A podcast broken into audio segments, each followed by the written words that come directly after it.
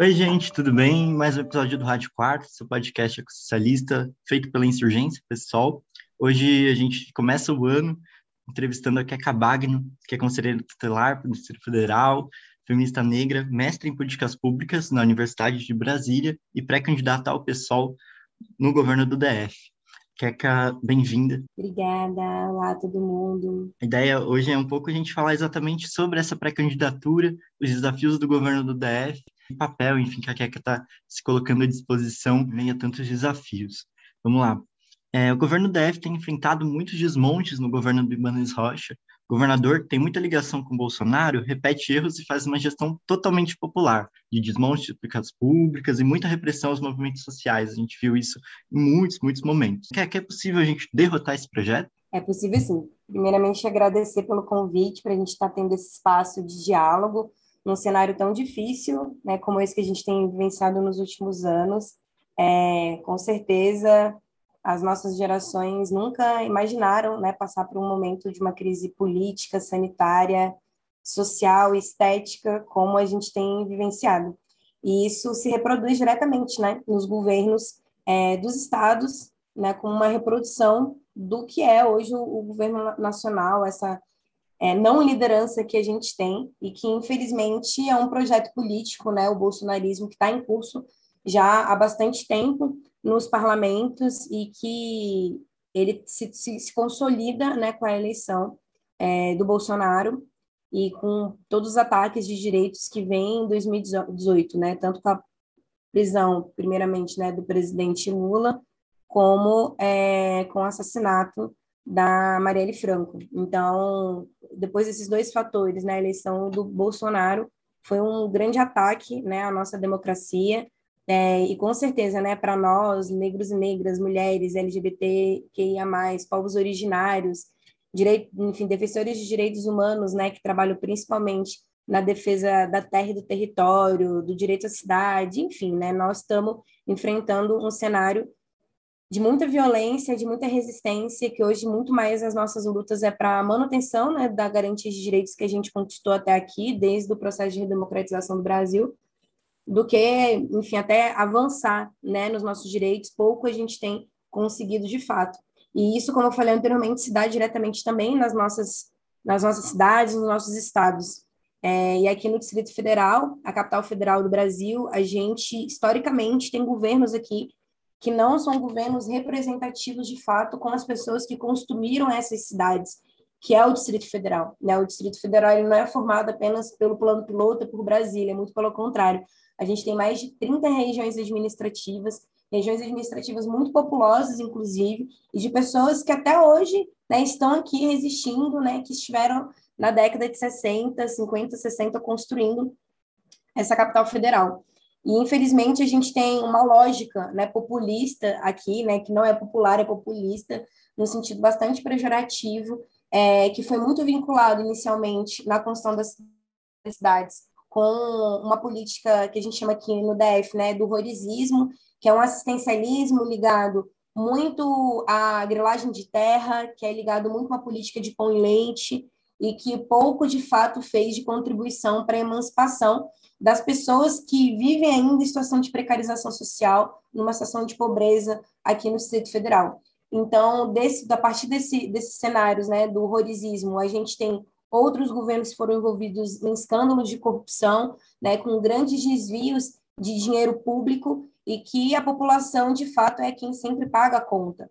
Então, nesses poucos anos que a gente tem né, de eleições aqui no Distrito Federal, com certeza esse governo atual, o governo Ibanez Rocha, é o governo mais difícil no sentido de mão de ferro, um governo inabalável pelas lutas sociais.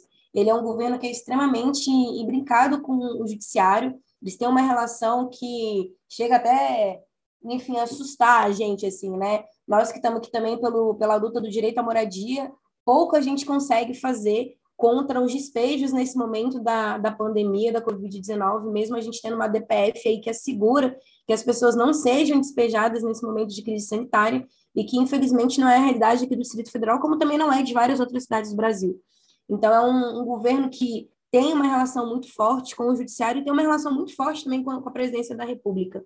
a gente sabe que essa relação de irmandade com o Bolsonaro é, traz muita dificuldade para que nós, enquanto trabalhadores e trabalhadoras né, do serviço público, a juventude, é, pessoas que utilizam né, os serviços públicos, principalmente de assistência social, de saúde, de educação, que a gente consiga fazer uma mobilização que fragilize esse governo em algum aspecto. Só que isso também não é motivo para que a gente é, se sinta derrotada, que a gente entenda que a nossa luta não faz sentido, muito pelo contrário. Esse processo dessa mão de ferro de Ibanez Rocha fez com que haja uma unidade também das lutas, haja uma unidade dos movimentos sociais contra essa política é, aqui no Distrito Federal, que é uma política que, para vocês terem ideia, é, das ausências, né?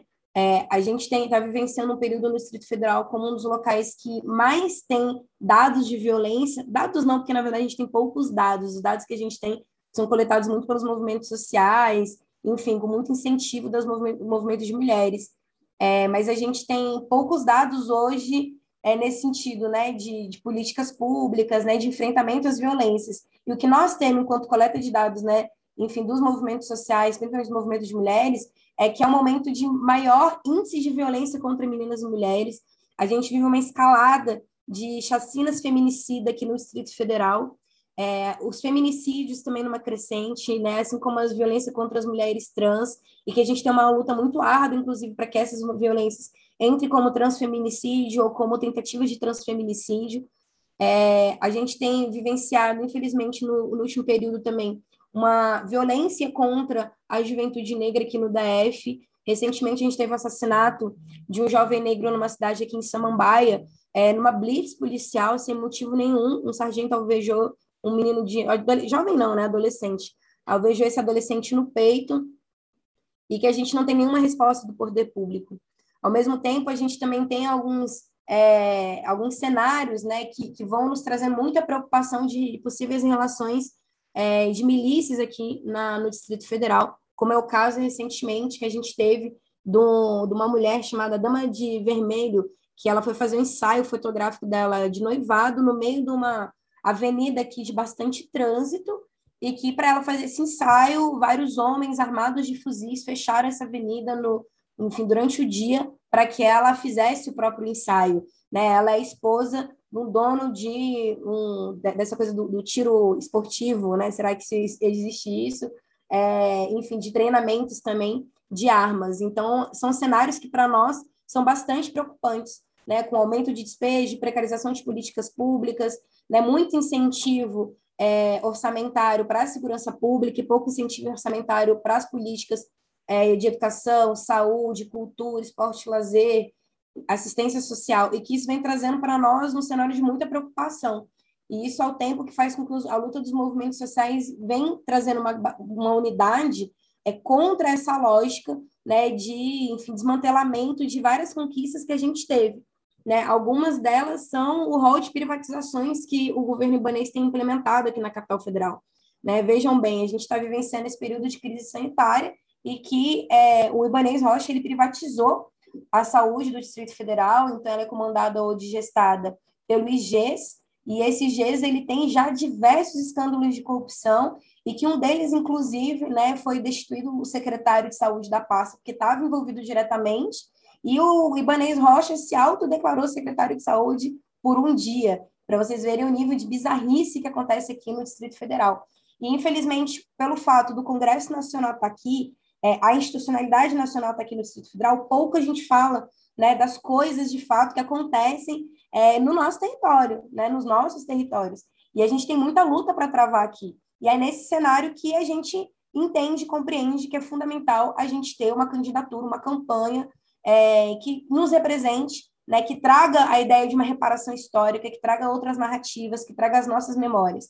É, com certeza vamos estar fazendo essa história, essa reparação, sendo a primeira mulher negra na história do Distrito Federal a estar disputando o governo. Não que isso seja positivo, muito pelo contrário, isso mostra como o racismo e o machismo, né, essa intersecção de violências também são muito fortes, né, porque a gente está indo aí, é, enfim, para 2023 e podendo até hoje, né, enfim, nunca, na verdade, podendo ter tido um espaço para que as mulheres negras estivessem nessa disputa. Ou seja, não é que nunca é, tivemos mulheres negras para a disputa, mas nós nunca tivemos espaços, e hoje o pessoal ele pode possibilitar isso junto com essa proposta de pré-candidatura que é popular, que é coletiva, que é representativa, que é de memória, que é de narrativa e que é de muita esperança, inclusive. É de muita esperança porque dentro de uma trajetória também que hoje né, eu ocupo enquanto né, conselheira tutelar, né, no segundo mandato de conselheira tutelar, sou assistente social, militante dos movimentos sociais de mulheres, da negritude, pelo direito à cidade,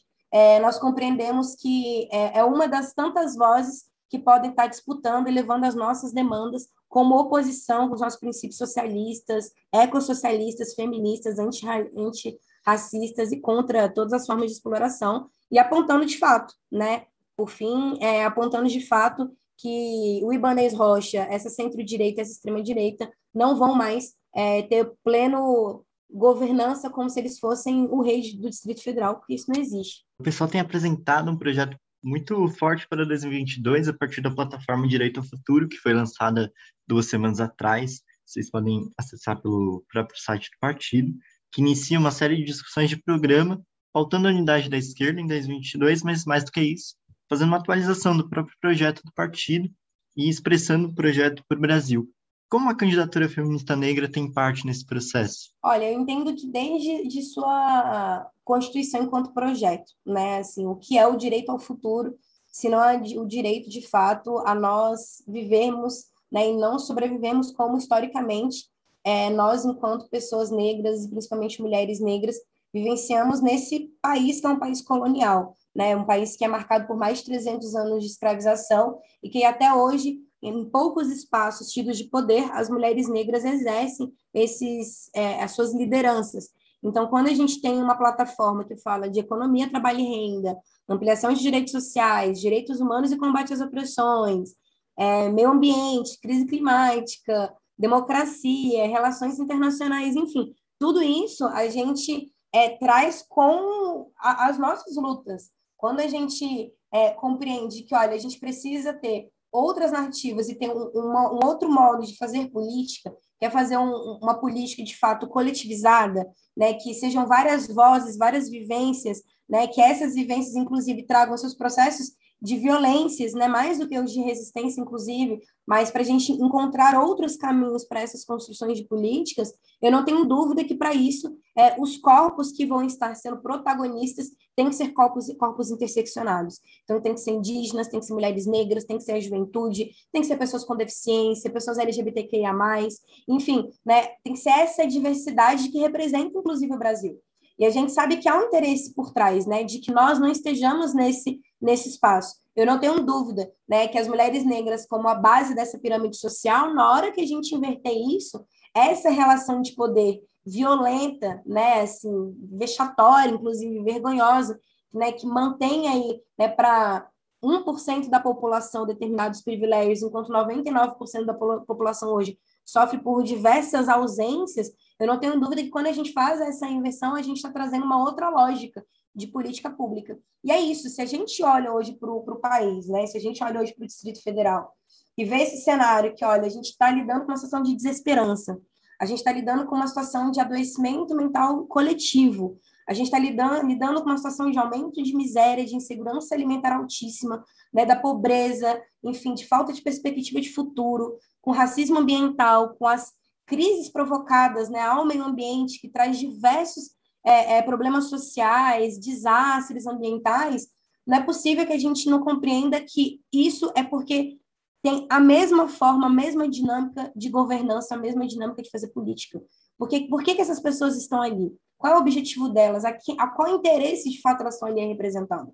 Então, quando a gente traz uma, uma plataforma hoje coletiva, né, trazendo movimentos sociais para estar tá dialogando, trazendo outros partidos para estarem dialogando dentro dos princípios do pessoal, inclusive, princípios socialistas, né, que são quais princípios que a gente, né, princípios e finalidades, na verdade, que a gente não abre mão, mas que a gente compreende que é um momento da gente ter também é, uma forte oposição a esse projeto bolsonarista, e para isso nós precisamos ampliar os nossos diálogos com outros setores, é, é fundamental que os protagonistas desse processo sejam outros corpos, assim, porque senão a gente vai estar fazendo a mesma reprodução. Não adianta a gente ter né, as, as, as nossas memórias, né, as nossas construções, né, enquanto povos interseccionados construindo essa plataforma, se na hora do protagonismo, né, na hora de fato, né, na vez que quem vai estar ali são as mesmas pessoas, os mesmos perfis. Isso é uma grande problemática que se influencia diretamente. É muito importante que o povo brasileiro se veja, se reconheça. E a gente é, é, é colocado, na verdade, para nós, né, o tempo inteiro, que esse não é o nosso local. Será que a gente, de fato, entende qual a importância da gente ter uma mulher negra disputando os governos? O, qual a importância da gente ter mulheres negras né, como parlamentares federais, como é o caso da Talíria Petroni, da Áurea Carolina, da Benedita da Silva?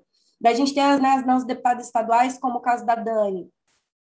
Então, assim, é, são, são vários exemplos que dá para nós trazermos aqui, para a gente compreender que, é, mais do que nós temos essa construção, a gente precisa ter né? E aí, no sentido de precisar mesmo ter esses corpos, né? ter essas vozes, essas memórias, essas narrativas, essas expressões corporais nesses espaços de visibilidade. Isso é muito importante, porque é isso, assim, a gente fica nos bastidores, na construção, na luta cotidiana, acumulando, né, enfim, várias tarefas, sendo direções de partido, direções de movimento, é, mas é isso, sempre são as mesmas pessoas que estão nos espaços de visibilidade. E essas pessoas que estão lá né, no espaço de visibilidade, elas não sabem quais são as vivências de fato. São pessoas nossas aliadas e que temos aliados, mas é importante ter as nossas narrativas ali à frente para que a gente possa virar essa roda, para que a gente possa, de fato, ter outros é, mecanismos, outros instrumentos é, é, fundamentais de luta a partir dessas pessoas como eu que estamos se colocando dentro desse processo. Assim, eu acho que isso é muito fundamental. E para além da gente garantir, por meio dessa plataforma, né, essa pluralidade de vozes e corpos nesse processo eleitoral que já se iniciou, inclusive, é como a gente garantir, inclusive, o mandato dessas pessoas. Aí eu chamo atenção principalmente para as mulheres pretas e as mulheres transexuais, porque os partidos, e aí também é um chamado para o pessoal, têm a responsabilidade de garantir, não só para que essas mulheres consigam exercer seus mandatos, mas também garantir o direito à vida. Porque não dá para que tantas violências políticas, tantas ameaças né, corram soltas e que as companheiras né, estejam ali para cumprir um, uma função social, para cumprir um trabalho, para cumprir né, um, exer um exercício do direito, e que nós reivindicamos muito, né, como estou trazendo aqui ao longo dessa conversa, que nós estejamos ali, mas que a vida delas são ameaçadas e que os mandatos também são ameaçados. Então, a gente tem que ter um pacto social hoje de reparação histórica para que nós estejamos nesses espaços. E para que a gente esteja nesses espaços, por óbvio, é, os corpos hegemônicos precisam dar passos atrás para que a gente possa avançar. Então, esse pacto social, né, que eu não tenho dúvida que para um, qualquer cenário de socialismo, a gente só vai conseguir se as opressões de fato também estejam fildadas. Porque senão não há socialismo. Não há socialismo enquanto mulheres são violentadas. Não há socialismo enquanto uma mulher negra é subalternizada a uma mulher branca. Não há socialismo enquanto mulheres trans, pessoas né, lésbicas, mulheres lésbicas, perdão, homens gays, pessoas bissexuais, pessoas pansexuais, enfim, todos os no nossos corpos, eles ainda sejam violentados porque querem ditar como vai ser a nossa maneira de amar, de ser quem quisermos, né, com quem a gente vai dormir ou não. Não dá para a gente pensar num socialismo enquanto a luta hoje ela é uma das principais é, dos principais cenários que a gente tem de violência, né? Enquanto, é, enfim, as pessoas que estão nas favelas, nas periferias, são o tempo inteiro, né, achadas por balas pelo próprio Estado, enquanto as pessoas de fato que estão nas outras regiões que não são das favelas, elas não se preocupam ou fingem, inclusive, que essas favelas não existem e que não existe, de fato, uma disputa de classe hoje muito consolidada em nosso país. Então, só é possível, de fato, a gente pensar um socialismo quando o racismo, a LGBTfobia, o machismo, enfim, todas essas violências, elas estiverem né, consolidadas ali para que elas sejam extintas. Então, eu acredito que isso é muito importante, porque o capitalismo ele se solidifica por meio dessas opressões. E o principal delas, com certeza, é o racismo, que é onde a gente consegue manter uma relação de diretamente de opressão, de invisibilidade, de aceite, né, por camadas sociais que entendem que corpos negros devem ser explorados. E nós estamos há muitos anos, né, desde que é, nossos antepassados foram sequestrados, escravizados de África para cá, nós temos lutado para dizer que nós não aceitamos, que nós não topamos e que a nossa resistência ela é fundamental. Por isso os quilombos, por isso os terreiros, por isso o samba, por isso a cultura popular que surge dessas resistências negras. É por isso que hoje é, um projeto né, com uma plataforma Direito ao Futuro, tem que ser um futuro construído por nós, para nós, né, e com toda essa multiplicidade de vozes é, diversas que a gente tem no nosso país. Massa. É, e para terminar, como a gente pode avançar na construção de um projeto popular nas eleições? Acho que nesse viés um pouco do DF para 2022. Para nós pensarmos um projeto popular, ele tem que ser desde da, do ensaio né, de uma pré-candidatura ao governo, ele tem que ser já construído por muitas pessoas. Não dá para a gente pensar que um projeto popular né, de governança ele só se dá no período eleitoral ou depois que é uma possibilidade de mandato. Ele tem que, no seu ensaio, na sua, no seu princípio de configuração, ele já tem que ser coletivizado. Ele tem que, né, enfim, ter vários saberes ali nessa construção. Né, e vários saberes no sentido assim de territórios diferentes, de corpos diferentes, né, enfim, de é, processos de luta diferentes, né, de áreas de trabalho diferentes, para que a gente, de fato, consiga compreender quais são as reais demandas sociais para a gente estar tá, né, nesse projeto popular. Então, o projeto popular ele não pode ser constituído né, de uma pessoa que vai ser porta-voz, ele tem que ser constituído de uma pessoa que vai se somar a muitas vozes e que ela vai estar tá ali, na verdade, trazendo essas narrativas consolidadas dentro de um programa, que é um programa popular, um programa coletivo, um, programa diverso. E isso é muito fundamental. E não é algo fácil de se fazer, muito pelo contrário. Né? A gente entra numa disputa de ideias. Né? A gente está aqui, enfim, lidando, como eu falei anteriormente, na pior crise né, que a gente já vivenciou enquanto país né, do, do último século. E quando a gente olha para isso, a gente fala, tá, e aí, como é que a gente traz muitas pessoas agora, inclusive uma juventude é, que não vivenciou né, outros cenários né, de, de processo já de consciência de luta, antes do golpe né, de 2016. Então, enfim, vivenciaram o governo praticamente aí do Temer e do Bolsonaro. E quando olha, de fato, para um, um, projeto né, popular como foi é, o ideário do PT na década de 80, enfim, e só pega as críticas né, do, contra o governo petista, compreende que, olha, a gente sempre vivenciou, vivenciou isso. E é isso, a gente teve muito avanço, de fato, né, nas políticas sociais, políticas afirmativas dos governos petistas, porque foram as lutas históricas dos movimentos sociais que né, traçaram esse cenário para que a gente né, tivesse nas universidades, a gente tivesse políticas é, é, integradas, políticas que falassem diretamente né, de mulheres, de pessoas negras, enfim, nunca nada foi dado para a gente. Então, isso é popular, é popular a partir do momento que a gente tem movimentos, a gente tem vozes, a gente tem pessoas, né, setores populares que topam estar tá construindo isso. Então, é isso, assim, a gente se questionar qual é a luta né, que unifica a pessoa que está né, lá na frente né, do teu território, em defesa do direito à moradia, com uma outra pessoa que está ali na defesa do, do, direito né, a pessoas negras, uma outra que está ali em defesa né, para que, enfim, igualdade salarial de mulheres, ou pelo fim da violência contra as mulheres, né, é, pelo fim do direito, pelo fim da, das violências sexuais contra crianças e adolescentes. O que, que é que nos une de fato? Né, eu acho que essa é a grande questão que a gente precisa hoje tecer para entender qual é o sentido desse projeto popular. Tem uma linha, ou não tem uma linha, que unifica tantas lutas hoje, para que a gente consiga compreender, olha, essa unificação, essa linha né, que faz hoje a gente sentar aqui e tá conversando, ela precisa ter seu epicentro desse projeto, desse programa que a gente está colocando aqui para disputar essas eleições agora. E eu acredito que isso é muito possível. Né? Eu acredito que eu, enquanto mulher, a minha luta ela vai diretamente ligada à luta enquanto enquanto uma mulher negra. Né? São coisas indissociáveis. Ao mesmo tempo que eu compreendo que uma mãe que está na luta pelo direito à creche para sua filha, ela, pelo fato dela ser mulher, inclusive é ela que está ali na luta, ela tem o que unifica entre nós duas, que é o ser mulher. E ao mesmo tempo que um homem negro, né, que vai estar tá sofrendo outras violências raciais, também vai se interseccionar à luta do meu corpo cada uma dentro da sua dinâmica de vida, da sua especificidade, mas há uma unidade entre nós. A unidade entre nós é a luta contra esse sistema que oprime, é a luta contra, de fato, é, esse sistema que inclusive está dado, né, enfim, que está entrando em falência, que está em colapso, e que para que ele sobreviva, ele precisa estar tá nos explorando, ele precisa ditar quem é que vive, quem é que não vive, quem é que vai acessar determinados lugares. Então, é muito importante que a gente compreenda isso, assim, né? Esse sentido de popular é um sentido de ser constituído e construído por meio de muitas mãos, por meio de muitos saberes, de muitas vozes, e que a gente vá compreendendo aí, né, que ter uma pré-candidatura, ter uma candidatura, é para que esse coletivo consiga se sentir representado dentro desses espaços. Eu acredito que isso é a ideia de mandato coletivo, inclusive, entendo que isso é subversivo. né? Então, é muito importante que a gente é, olhe para esse cenário nisso. Assim, é algo muito difícil, é muito difícil, mas é muito possível também. A gente precisa, né, é, é, enfim, botar os, no, nossos braços para fora, né, botar a manga para dentro, enfim, e ter outras formas de construir política, porque a gente também tem os vícios, né?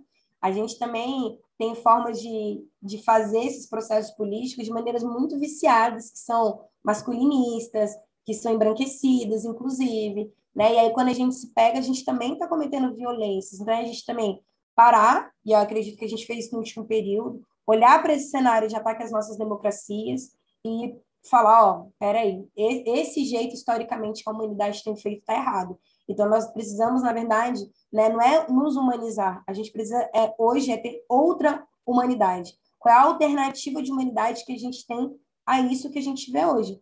Né? Assim, não dá para a gente achar que todas as situações que a gente tem hoje de assassinato dos povos indígenas, de defensores de direitos humanos da terra e território, aumento de violência contra mulheres e meninas, contra pessoas negras, né, enfim, aumento da fome, desemprego, é, né, enfim, todos os desastres ambientais que são provocados hoje, que a gente olhe para tudo isso e a gente naturalize, a gente normalize, ou que a gente não compreenda que isso acontece, é, enfim, porque, né, novamente, são os mesmos corpos ali governando, são os mesmos interesses ali, e esses interesses eles não são populares, eles não são coletivos.